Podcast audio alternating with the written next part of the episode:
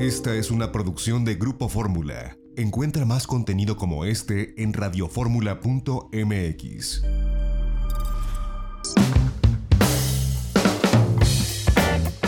Ya estamos de regreso en itinerario turístico en este sábado, transmitiendo desde Monterrey, Nuevo León. Y bueno, esta es la entrevista que nos concedió David Manjo, director ejecutivo de la Oficina de Convenciones y Visitantes de Monterrey, con relación a esta Expo CREA de reapertura de la industria de congresos y convenciones. Lo primordial es decir que estamos listos y preparados para poder llevar a cabo eventos, ¿sí? El hecho de hacer un evento híbrido, o sea, con 50, 60 personas aproximadamente presenciales eh, y todas las demás de manera virtual, eh, es eh, para que nosotros empecemos a probar todo esto que no conocemos. Todos desconocemos esto. Los que tuvimos la oportunidad de estar en World Meeting Forum, que fue el primer evento realmente en Latinoamérica, como el primer congreso en Latinoamérica, pues íbamos eh, con una expectativa de cómo va a ser el evento, qué va a suceder en el evento. Y entonces eh, estamos aprendiendo.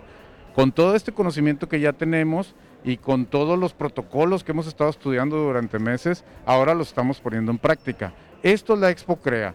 ¿Quiénes están exponiendo? Bueno, pues está, obviamente está la Oficina de Convenciones y Visitantes ofreciendo sus servicios, tenemos tour operadores, tenemos agencias de viajes, tenemos proveedores de la industria, de stands, etcétera. Entonces, eh, aquí como ustedes van a ver, pues tenemos los protocolos desde la llegada, tenemos los monitores eh, al entrar a la expo, que te toman la temperatura, que inclusive si no traes cubreboca te pone un mensaje que debes usar el cubreboca. Eh, tenemos señalado eh, el, poder caminar hacia un solo sentido y regresar en otro sentido para evitar los amontonamientos, de un lado la entrada, de otro lado la salida, esto es en la exposición.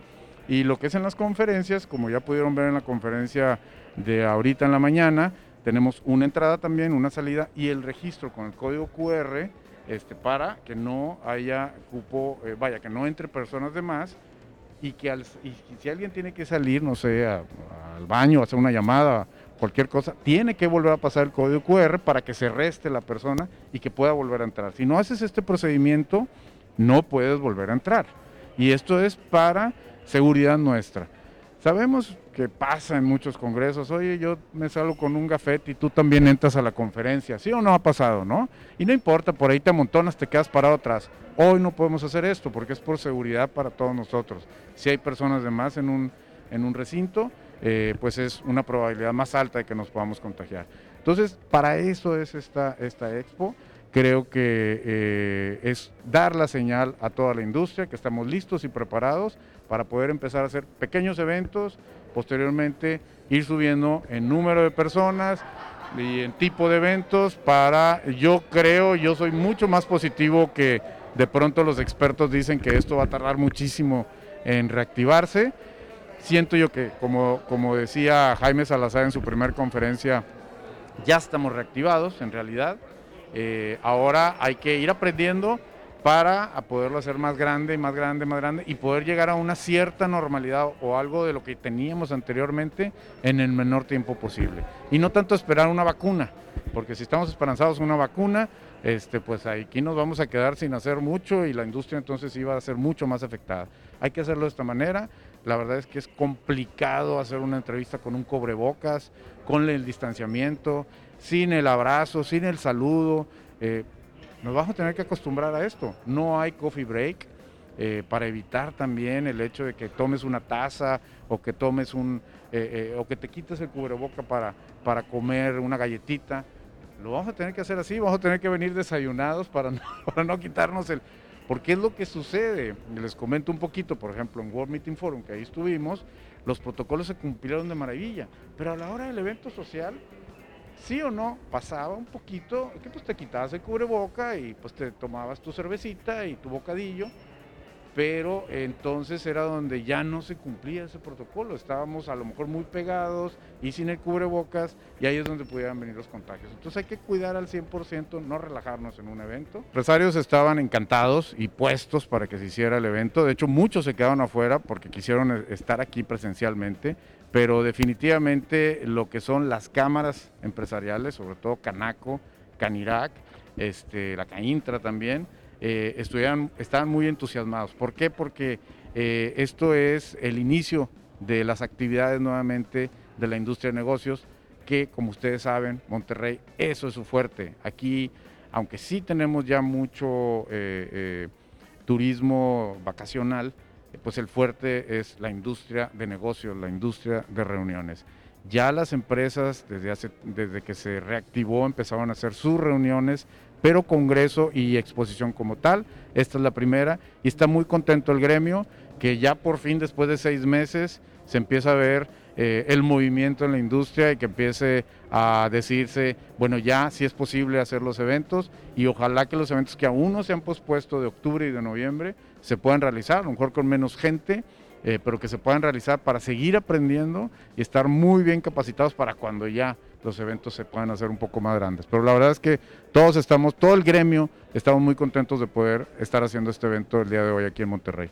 También conversamos con Mauricio Magdaleno del Clúster de Turismo del Estado de Nuevo León. Estamos, somos un organismo de apoyo, como el clúster es la plataforma de impulso a la competitividad y a la innovación de la, de la industria turística, y muchos de nuestros miembros son también miembros de de reuniones, el mismo Intermex, eh, Meetings Factory y otras empresas más son miembros. Entonces fue una demanda de la misma membresía, oye, vamos a hacer esta, este primer manotazo sobre la mesa para decir que sí estamos listos de esta forma y el clúster se suma con diferentes, eh, diferentes propuestas. Eh, apoyo en logístico, algo, algo de patrocinio, pero lo más importante creo que es la participación que tendré a las 3 de la tarde. Me toca ahí dar una, un wrap-up, un, un este, conducir una actividad de comunicación colectiva de cuál es el sentir de esta audiencia conforme al evento y poder transmitir mañana a México y al mundo de que Monterrey está listo para reactivarse en la industria de reuniones. Hay mucho interés, como ustedes saben somos un sector muy apedreado, como industria de reuniones y turismo en general, muy apedreado por esta pandemia, quizás en algunas esferas gubernamentales no tan tomados en cuenta pero aquí en un espectro local creemos que sí ha habido una empatía, ha habido una, una corresponsabilidad de forma que las mismas autoridades están buscando cómo reactivarnos y pues los empresarios de aquí se pintan solos, quieren ya recuperar lo que, lo que dejaron de ingresar y no solamente en, en tema financiero, sino hubo mucha pérdida de empleos. Y es solo con la reactivación y con la recuperación de los eventos que se pospusieron o que se perdieron, es que podemos recuperar esos empleos, empleos bien remunerados, bien pagados, son muchas, es, cada empleo perdido es una familia, entonces imagínate la tragedia. Eh, actividades como estas fomentan a decir, vénganse, sí se puede de esta forma, con estas limitantes o con estos protocolos, pero se puede. No es una carrera de fondo ver quién llega primero, quién se recupera primero, sino quién mantiene ese ritmo de recuperación de forma que en temas de salud no haya una recaída, por una parte, y que en consecuencia no haya una recaída también del tema económico. Entonces creo que es una carrera de fondo más que velocidad. También conversamos con Celia Navarrete, ella es presidenta de AMPROFEC. Pues prácticamente la iniciativa de organizar este evento ensayo de los protocolos es, es parte y iniciativa de la Asociación Mexicana de Profesionales de Ferias y Exposiciones, AMPROFEC. Es una asociación nacional, de alcance nacional, en la que reúne a los profesionales organizadores de ferias, exposiciones, congresos y convenciones. Es una asociación que también agremia a todo lo que es la proveeduría. Entonces aquí te vas a encontrar a los profesionales que lo organizan y también a la proveeduría que nos acompaña para poder hacer realidad este tipo de eventos. Nace con la inquietud de decir, después de que nos fuimos a la este, en el tema de la pandemia, de hacer los protocolos específicos para nuestra industria. Han salido diferentes protocolos para poder obviamente reunirnos o reactivar diferentes industrias, pero para nosotros es sumamente importante este encuentro cara a cara con nuestras audiencias. Entonces nos pusimos a platicar, nos pusimos a investigar y reunimos a, un número este, interesante de, expertos para que pudiera obviamente analizar y dictaminar un manual de buenas prácticas y obviamente ponerlo ahora, este, como diríamos, en práctica de lo que nosotros escribimos. Entonces, después de que vimos que todo esto se seguía retrasando, dijimos necesitamos dar confianza a nuestras audiencias para que puedan regresar. ¿Cómo lo vamos a hacer si ni siquiera hemos puesto en práctica lo que nosotros acabamos de decir ya en un papel? Pues entonces nació esta inquietud de poder reactivarnos a través de poner en práctica nuestros mismos protocolos.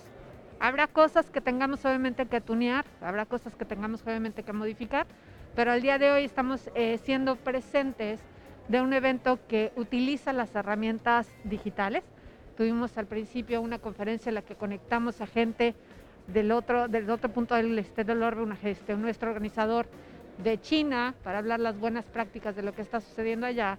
Tuvimos a un buen organizador que hizo un evento en Los Cabos y la reactivación que vimos en el occidente del país, ¿no? Pero estamos aquí nosotros presentes viendo cómo nos podemos reactivar utilizando protocolos de sanitización, de toma de temperatura, de registros anticipados y todo venía realmente ya escrito en un tema manual. Ponerlo en práctico es nuestro primer objetivo y punto muy importante, comunicar a nuestras audiencias que sí se pueden hacer este tipo de eventos, que sí pudimos viajar, ustedes vienen de la Ciudad de México y hemos sido testigos de cómo obviamente también en el aeropuerto hay ciertos protocolos que hay que cumplir y aquí estamos afortunadamente bien reactivándonos y conectándonos. Conversamos con Jaime Salazar, presidente de Comir. Muchas gracias. Pues uh, efectivamente estos eventos tienen el reto ahora de un costo incremental en materia de protocolos sanitarios, en materia de sana distancia y al mismo tiempo una un menos eh, retorno de inversión, una menor eh, ingreso, un menor ingreso por parte de los participantes en virtud de que estamos todavía muy limitados. El balance es muy delicado, la rentabilidad está realmente muy pequeña en los márgenes que acostumbrábamos en esta industria, que eran por arriba del 30%, simplemente son una buena memoria. Eh, hay una absoluta insensibilidad, desconocimiento y desinterés por parte del gobierno federal para con la industria de reuniones. Nosotros hicimos una serie de peticiones a, través del Consejo Nacional Empresarial Turístico, del propio COMIR, con Canaco, todos los organismos cúpula, sobre aquellos elementos que eran indispensables para mantener las fuentes de empleo, que era lo que más nos ocupaba, para mantener la operación de las empresas, y simplemente no vino nada. Insensibilidad y total desconocimiento de, de la importancia de la industria. Claro, hoy tenemos 400 mil empleos perdidos en la industria de reuniones, 400 mil, de los cuales son 140 mil temporales que están permanentemente perdidos y de los empleos fijos tenemos por lo pronto alrededor de 160 mil que ya no son necesarios y que desafortunadamente esa gente no va a encontrar una opción de empleo formal en la economía por la situación en la que estamos.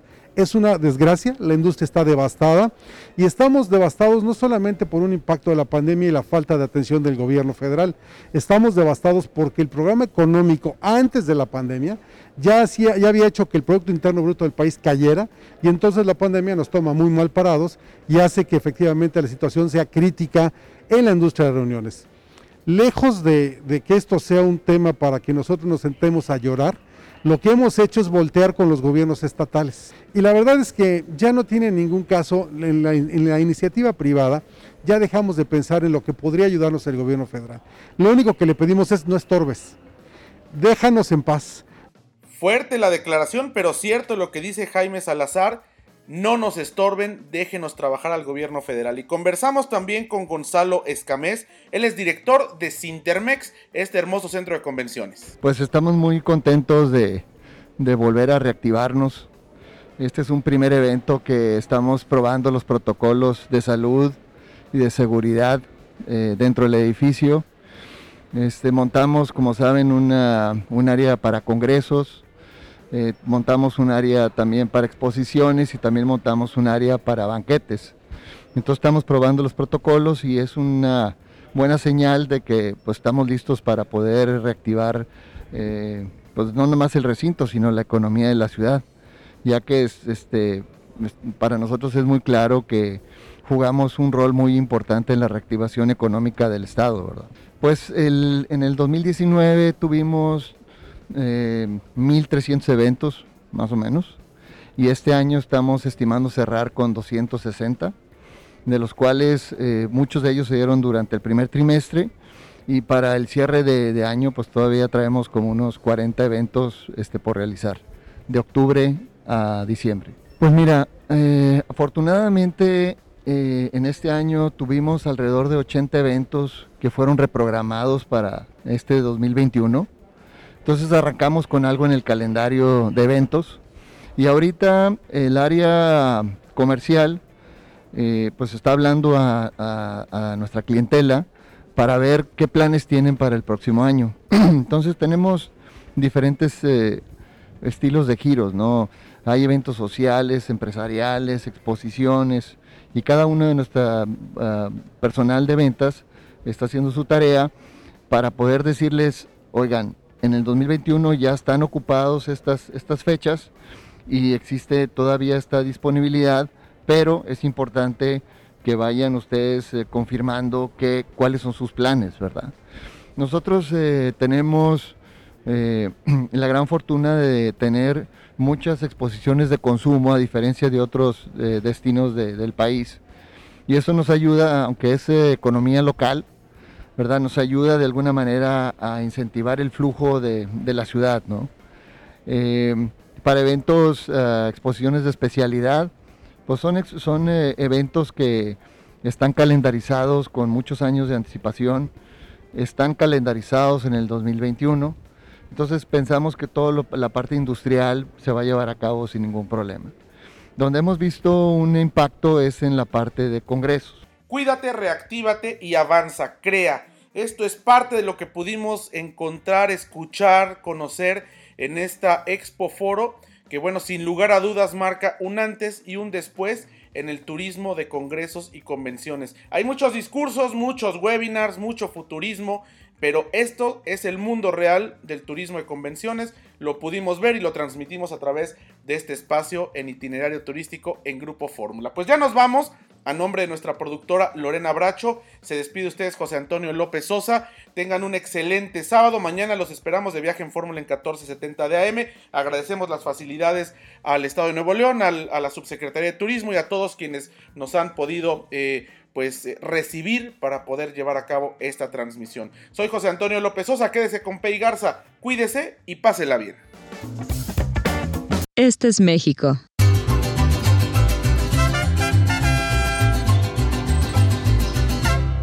Este es el Caribe.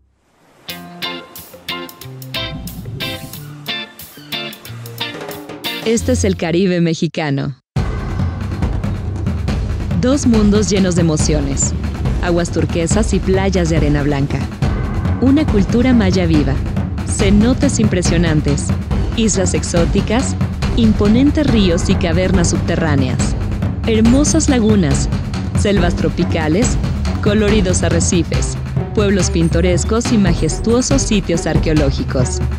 El lugar que tiene lo mejor de México y lo mejor del Caribe, en donde dos mundos se funden en una sola alma, sincronizados en un mismo ritmo con escenarios vibrantes. Imagínate buceando en un museo subacuático de arte, aprendiendo sobre los antiguos rituales mayas en un cenote saboreando exquisitas fusiones gastronómicas en lugares únicos e inesperados, descubriendo increíbles ríos subterráneos o explorando vestigios mayas escondidos en la jungla. En el Caribe mexicano vivirás experiencias únicas. Recibirás una cálida bienvenida. Reconectarás contigo mismo a través de ceremonias místicas de purificación Descubrirás diferentes tonalidades de azules mientras navegas en kayak en una laguna, nadas en un cenote o buceas en las profundidades del impresionante mar Caribe. Disfrutarás con tus amigos una emocionante vida nocturna.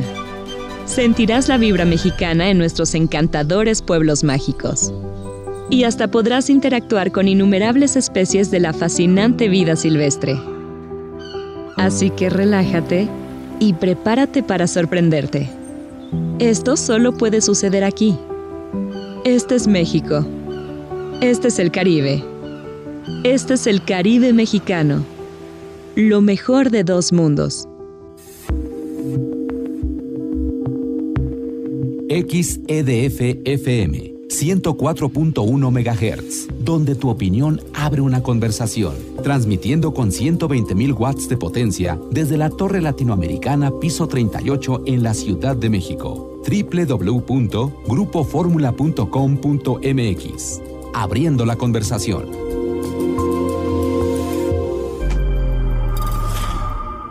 Esta fue una producción de Grupo Fórmula. Encuentra más contenido como este en radioformula.mx.